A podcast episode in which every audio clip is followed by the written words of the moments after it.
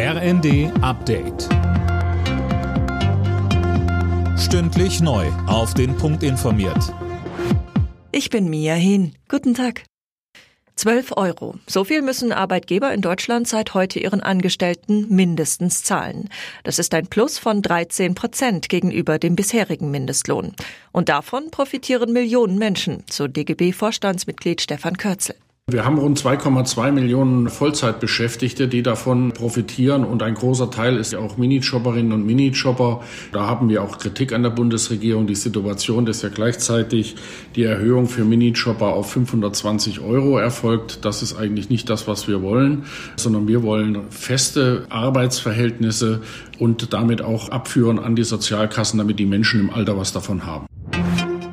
Auf Bundesebene wird noch darüber diskutiert. In Berlin gibt es ab sofort einen Nachfolger fürs 9-Euro-Ticket. Für 29 Euro pro Monat können bis Dezember Bahn und Busse im Stadtgebiet genutzt werden.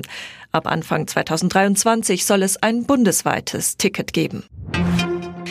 IFO-Chef Fußt kritisiert den geplanten Gaspreisdeckel der Ampelregierung.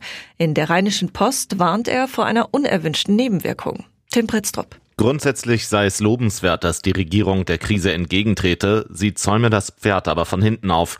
Er befürchtet, dass jetzt der Eindruck entstehen könnte, die Krise könne mit viel Geld überwunden werden. Wenn mehr Geld auf eine beschränkte Menge an Gas losgelassen wird, treibt das nur den Gasverbrauch und die Preise in die Höhe, sagte Fußt. Anfang kommenden Jahres könnte es dann zu Gasrationierungen kommen. Die Fußball-Bundesliga ist zurück aus der Länderspielpause. In den Nachmittagspartien treffen unter anderem Köln und Dortmund sowie Frankfurt und Tabellenführer Union aufeinander.